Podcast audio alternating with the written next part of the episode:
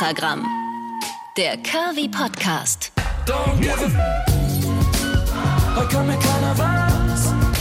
Ihr Lieben, wie schön, dass ihr wieder am Start seid. Es ist Folge 9, unfassbar. Wir nähern uns schon dem allerersten Staffelfinale von Extragramm. Aufregend ist das. Wundervoll, dass ihr nach wie vor hier mit mir diese kleine Curvy-Reise macht.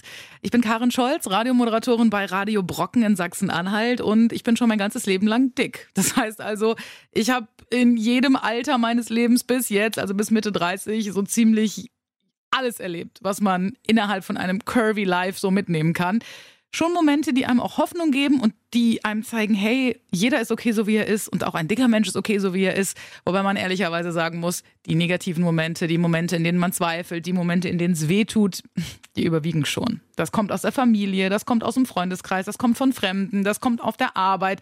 Es passieren immer wieder komische Situationen, die man vielleicht nicht so ganz einordnen kann im ersten Moment, die sich blöd anfühlen. Und über all das quatschen wir hier zusammen in Extragramm der Curvy Podcast.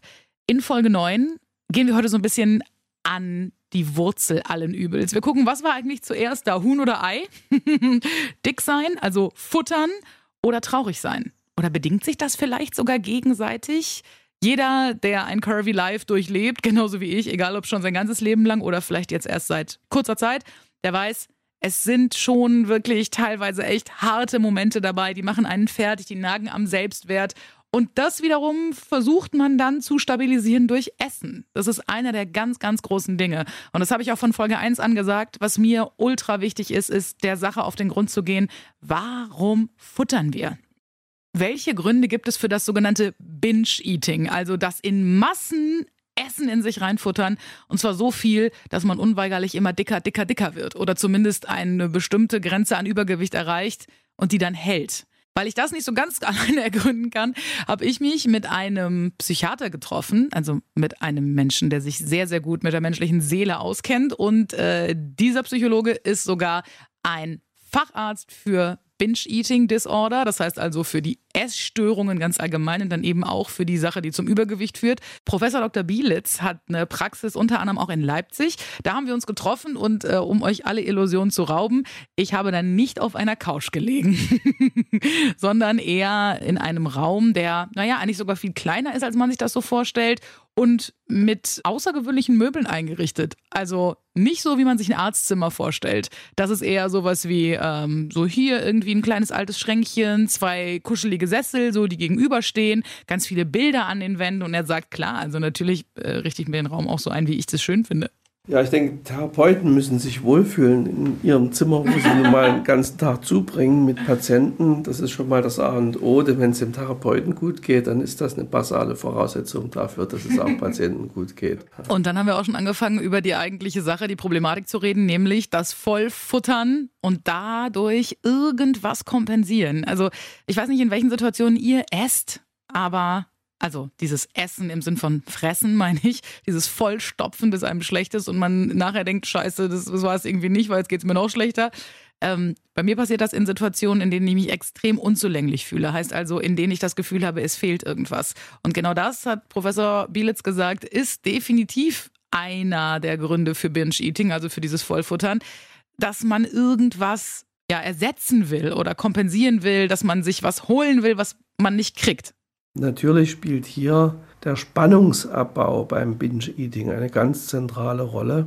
Der Spannungsabbau äh, auf der einen Seite und die Ersatzbefriedigung bei Missmutigkeit, bei äh, Frustration, bei Misslingen äh, auf der anderen Seite. Und dazu kommt dann auch noch gar nicht selten der Beziehungsersatz. Das sind so die zentralen Ursachen für viele psychische Erkrankungen, so auch äh, für das Binge-Eating. Das heißt also, es sind dann meistens so Situationen, in denen wir das Gefühl haben, wir genügen irgendwie nicht. Also das kenne ich ja von mir selber auch, wer diesen Podcast äh, kennt und schon die eine oder andere Folge sich gegönnt hat, vielleicht sogar jede, der weiß, bei mir hat das viel mit Familiensituationen zu tun, mit der Situation, ähm, die mein Vater da gespielt hat, die Rolle, die mein Vater da gespielt hat in dieser ganzen Übergewichtssache und ähm, ich immer irgendwie so unterbewusst oder auch nicht unterbewusst, sondern sehr deutlich das äh, Gefühl bekommen habe, so wie du bist, ist es nicht okay. Dann sind das natürlich wie Professor Billitz auch schon sagt, Dinge, die mit Beziehungen zu tun haben. Ne? Dass man immer denkt, ja, der Mann will mich nicht, die Frau will mich nicht, weil ich bin ja dick. So, äh, und den Job kriege ich ja nicht, weil ich bin ja dick und ja, den Sport kann ich nicht machen, weil ich bin ja dick. Und deswegen ist ganz wichtig, dass wir uns einen Alltag schaffen und Strukturen immer wieder gleich ablaufen, damit diese Leere gar nicht erst entsteht. Jeder Exzess ist Ausdruck irgendeiner Instabilität, einer Imbalance, einer scheinbaren Bewältigung einer Frustration oder wie auch immer, einer völlig fehlgeleiteten ähm, etablierten Belohnungskultur bei den Betroffenen, da müssen alternative Konzepte entwickelt werden. Ich sage ganz bewusst müssen, denn wenn wir keine alternativen Konzepte finden, die in den Alltag der betroffenen Patienten integriert werden können, dann geht das schief. Und gleichzeitig sollte es aber eben auch nicht zu einer Verbotskultur kommen. Aber Struktur brauchen wir. Ohne Struktur geht es nicht. Das heißt also, es sind immer wieder so Momente, in denen wir dann das Gefühl haben, verdammt nochmal, mein Leben ist so nicht gut, wie es ist und ich bin nicht glücklich, so wie ich bin, also futter ich und dann werde ich noch dicker und dann wird das alles noch schlimmer und man dreht sich in so eine Abwärtsspirale, die wir ja auch schon kennen aus diesem Podcast, immer weiter nach unten, nach unten, nach unten und das zu durchbrechen ist wahrscheinlich eine krasse Lebensaufgabe. Ich will an dieser Stelle noch einmal sagen, ähm, das soll jetzt nicht bedeuten, dass jeder dicke Mensch unbedingt zum Psychotherapeuten rennen soll und jeder dicke Mensch unbedingt auf jeden Fall sein Leben umkrempeln muss. Das ist alles nur Ansichtssache, beziehungsweise das ist alles nur eine Sache des Empfindens. Also wenn ihr irgendwann das Gefühl habt, boah, mir geht's echt nicht gut und ich merke, ich leide darunter und ich ist furchtbar und ich komme aber da nicht raus, dann sind das, diese ganzen Sachen, die ihr jetzt heute von mir und von Professor Bielitz hört, so kleine An Denkanstöße und eben vielleicht auch nochmal Denkanstöße in die Richtung, vielleicht ist so eine Psychotherapie für euch das Richtige. Also es wird nicht so sein, dass ihr da ankommt und es wird direkt über Essen geredet und der guckt euch oder sie, Therapeut oder Therapeutin, guckt euch an und sagt, ja, okay, ich sehe schon, das Problem ist, sie sind fett. Alles klar, dann äh, gucken wir mal, wie sie äh, ratzfatz 20 Kilo abnehmen. Auf gar keinen Fall wird das so laufen. Das kann ich euch versprechen und Professor Bielitz verspricht euch das auch. Ja, also ich stürze mich natürlich nicht zuerst auf die S-Thematik, sondern es geht erstmal um eine umfassende Erhebung der Biografie und des Krankheitsverlaufes oder sagen wir des Symptomverlaufes, um dann so ganz allmählich sich vorzutasten, ja, was denn nun die Auslöser im Alltag sind. Und dann kann man da überlegen, wie man mit eventuellen Auslösern für die übermäßige Nahrungszufuhr umgeht. Aber das ist nicht der erste und das ist auch nicht der zweite Schritt. Das heißt also, man guckt erstmal, hey, äh, kann man sich überhaupt leiden? Versteht man sich? Hat man irgendwie das Gefühl, mit dieser Person kann ich über Dinge reden, die mein Seelenleben wirklich beschäftigen? Denn das ist de facto definitiv so. Vom Therapeuten sollte man sich so nackig wie möglich machen, seelisch. Denn ansonsten ähm, hat das alles wenig Sinn. Ne? Man muss da wirklich anfangen zu graben und man guckt dann eben, was was ist so passiert? Warum fühlst du dich, wie du dich fühlst? Warum musst du mampfen? Warum holst du dir die Chips? Warum holst du dir den Kuchen? Machst du es wirklich nur, weil du es so lecker findest und weil du so verdammt gerne isst? Oder sind da irgendwelche Dinge, die dir wehtun und von denen du denkst, verdammter Mist, ich brauche jetzt die Beruhigung. Das ist nämlich noch so eine Sache, das ist mir letztens irgendwann eingefallen, darüber haben wir noch gar nicht gesprochen hier bei Extragramm in den letzten acht Folgen. Und jetzt heute in der neunten kommt es endlich mal äh, zur Sprache. Das Essen ist ja auch was, das ist ja eine ganz, ganz frühe Sache, die wir wirklich schon als, als, als frühester Mensch auf diesem kleinen blauen Planeten lernen. Ein Baby weint, also wir weinen. Äh, das Erste, was die Mama versucht, ist, hast du Hunger, möchtest du essen? Und allein dieser Moment der Nahrungsaufnahme, also dieses reinfuttern, das hat so eine krass beruhigende Wirkung. Kann ich euch auch noch mal eine witzige Geschichte zu erzählen. Äh, ich hatte ganz lange ziemlich doll Flugangst und bin dann mal mit einem guten Freund nach, nach Amerika geflogen, also wirklich so 13 Stunden. Und es war mega Turbulenzen und ich war so am Ende. Und irgendwann kam ein Flugbegleiter zu mir und brachte mir so eine Tüte mit so ähm, Crackern. Er meinte, hier ist es mal. Und ich war so, nee, auf gar keinen Fall. Ich kann jetzt nicht essen. Ich habe Todesangst. Wir sterben hier doch alle. Und dann sagte er, nee, ohne Scheiß, ist es das beruhigt. Und dann habe ich da gesessen und habe mir so ein paar von diesen kleinen Snacktüten reingefuttert im Flugzeug. Und es ist definitiv wahr. Dieses Kauen, diese Nahrungsaufnahme beruhigt den Menschen ganz massiv. Es hat also nicht nur die Wirkung, dass wir das Gefühl haben, äh, mich liebt keiner, also esse ich. Äh, mich mag keiner, also esse ich. Ich kriege den Job nicht, also esse ich. Sondern es hat auch wirklich in dem Moment, in dem wir es machen, eine physische Beruhigungswirkung. Äh, sehr interessant. Okay, Dann jetzt zurück zu Professor Bielitz. Was ich als nächstes von ihm wissen wollte, ist Psychotherapie, okay, ist ein sehr großer Schritt für einen Menschen, der, wenn er unter Binge-Eating, ich sage jetzt bewusst, leidet, also wenn man das Gefühl hat, okay, ich futter mich voll und mir geht es dabei nicht mehr gut, dann ist das sowieso schon eine sehr große Aufgabe. Das heißt, man hat schon mit sich zu tun, definitiv. Und wenn dann noch der Moment kommt, in dem wir für uns selber sagen, naja gut, und jetzt vielleicht noch eine Psychotherapie anfangen, okay, wow, Halleluja, ähm, kann das sehr abschreckend wirken und sehr viel sein.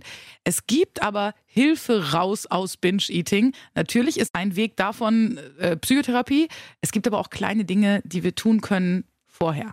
Ganz wichtig ist eine Tages- und Wochenrhythmik, eine Planung, was man vorhat, eine Planung der unbedingt notwendigen, der vielleicht möglichen und der idealerweise noch vorkommenden Aktivitäten bzw. auch Unterlassungen. Da hat man schon ganz schön zu tun. So eine Planung darf man nicht unterschätzen. So ein Plan ist zwar schnell geschrieben, äh, aber selbst das gelingt nicht allen und äh, dann sind wir noch ganz weit von der Umsetzung entfernt. Also das kann sehr viel äh, Zeit in der Therapie in Anspruch nehmen und das muss ernst genommen werden. Kann also mit dem Therapeuten zusammen gemacht werden, aber könnt ihr natürlich auch für euch alleine. Also wenn ihr irgendwie das Gefühl habt, boah, mein Leben entgleitet mir irgendwie so und ich sitze jeden Abend da und fühle mich kacke und weiß irgendwie nicht so ganz, was soll ich jetzt machen und wie komme ich da raus und ich möchte das alles nicht. Versucht euch einen Plan aufzustellen, genauso wie Professor Bielitz es schon gesagt hat. Was mache ich heute? Was mache ich morgen? Und vor allem, welche Sachen will ich vielleicht auch ganz bewusst nicht mehr machen? Also gibt es Dinge, bei denen man, und das kenne ich von mir sehr, sehr gut selber, Dinge, die man noch ständig tut, obwohl man eigentlich genau weiß, na, ist nicht mehr so gut. Bin ich auch eigentlich gar nicht mehr. Bestes Beispiel, gestern Abend, mir ging scheiße, das habe ich gemacht. Bei McDonald's Delivery einfach erstmal zwei, drei kleine äh, Burger mir reingefuttert. Und ganz ehrlich, ich habe da gesessen und mir war dabei schon schlecht. Und ich wusste, das gibt mir irgendwie nichts mehr. Also es ist okay und ja, man ballert sich's rein, aber das schmeckte früher irgendwie alles besser. Und das weiß ich genau. Und trotzdem mache ich es in so schwachen Momenten dann. Und diese Sachen, die kann man sich vornehmen. Ob man sie dann einhält, ist ja nochmal wieder eine ganz andere Nummer. Aber alleine schon sich sowas aufzuschreiben und zu sagen, also ich möchte diese Woche das machen und das möchte ich machen und das vielleicht und die, die beiden Sachen möchte ich vielleicht diese Woche nicht machen. Das muss ja auch gar keine äh, große Aktion sein. Das kann ja auch einfach sein, ich möchte gut zu mir sein oder ich möchte mir keine bösen Gedanken mir gegenüber machen. Kennt ihr wahrscheinlich auch alle, dieses vorm Spiegel stehen und sich erstmal eine Runde selber fertig machen. Ne? Dieser, ich nenne das immer dieses kleine Monster im Kopf, was einen dann anguckt und sagt, na, puh, also das ist ja, so willst du raus? Wow, das ist ja mal mutig. Also, wenn es einen Nobelpreis für ähm, Tapferkeit gäbe, würdest du den kriegen, weil guck mal, wie du aussiehst. Ha. Hm. Ich erzähle jetzt so lustig, aber ihr wisst, wie weh das tut, wenn diese Stimme im Kopf anspringt. Deswegen, ähm, auch das kann eine, äh, eine Aufgabe für euch selber sein. Eine Aufgabe, die ihr euch setzt für eine Woche und einfach mal probiert, liebenswerter zu euch zu sein. Könnte sowas sein, nur so als Gedankenanstoß. Und was ich ultra wichtig finde, Professor Bielitz hat es dann auch nochmal schön ausführlich erklärt, ihr müsst auch, wenn ihr tatsächlich diesen großen Schritt geht in Richtung Psychotherapie und es wirklich hardcore angehen wollt, wirklich sagt, so, also ist jetzt nicht hier mehr mit, ich esse am Tag einen Keks weniger, sondern ich hab's verstanden, ich will was ändern und ich gehe das jetzt an. Auch dann müsst ihr nicht für den Rest eures Lebens hungern. Wir werden immer gutes Essen essen dürfen.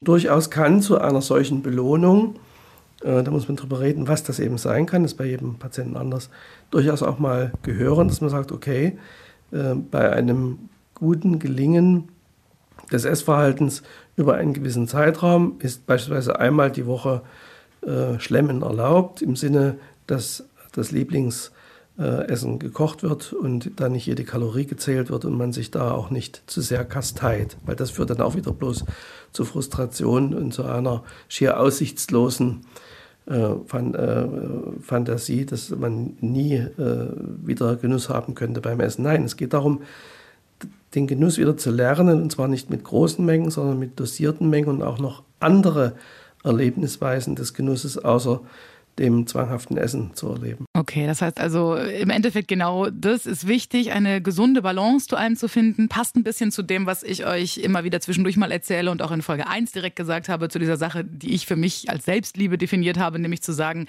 ich mache alles ein bisschen in, in gesünderen Maßen. Ich versuche ein bisschen besser zu mir und zu meinem Körper zu sein. Heißt, ich esse vielleicht nicht mehr zwei Teller Spaghetti Bollo, sondern doch einen halben oder einen. Und wenn ich satt bin, höre ich auf. und solche Sachen. Und eben nicht mehr dieses komische äh, Junkfood. Naja, wie gesagt, gestern Abend war es mal wieder Zeit für Junkfood. Oder auch nicht. Aber man macht es dann halt. Und das ist auch nicht schlimm.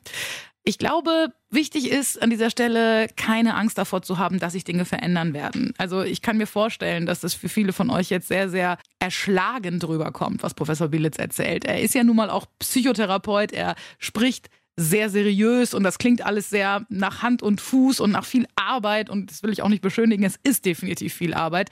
Es tut weh, man muss sich mit sich selber auseinandersetzen und es wird Tage geben, an denen möchte man nur noch heulen und denkt sich, ey, ganz ehrlich, wozu mache ich die ganze Scheiße?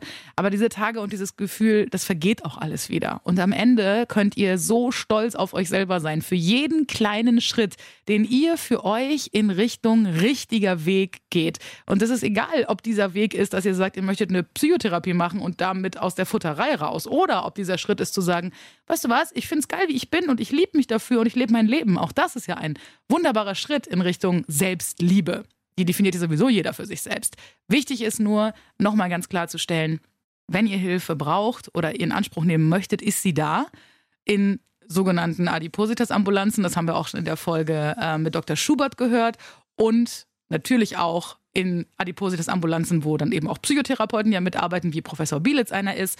Also es gibt so viel Hilfe und der erste Schritt und der erste Weg in Richtung äh, Hilfe holen geht, glaube ich, immer zu einem Hausarzt eures Vertrauens. Also wenn ihr einen Arzt oder eine Ärztin habt, so wie ich sie Gott sei Dank habe, mit der ähm, ihr gut reden könnt und das Gefühl habt, ihr könnt das ansprechen, dann macht es über diesen Weg und habt keine Angst davor, euch diese Hilfe zu suchen, wenn ihr das Gefühl habt, ihr braucht sie. Denn ihr werdet sie bekommen und es wird es wird vielleicht hier und da schwer und es wird vielleicht auch mal wehtun, aber nicht durch die Hilfe, die ihr euch holt, sondern wachsen und Wandel, das tut immer weh. Kennt ihr vielleicht auch, wenn man einen neuen Job anfängt oder wenn man in eine andere Stadt umzieht? Habe ich ja als auch beides erst vor einem halben Jahr getan. Und Wachstumsschmerzen sind sehr, sehr hart, aber die vergehen und irgendwann ist man dann plötzlich von der Raupe zum Schmetterling geworden. Und das ist egal, ob der Schmetterling Übergewicht hat oder nicht, dann ist man halt ein dicker Schmetterling. Aber dieser Wandel, ähm, aus dem nehmt ihr so viel mit. Deswegen ist jeder Schritt, den ihr macht und in dem ihr nicht mehr auf der Stelle tretet, ein so gutes Zeichen.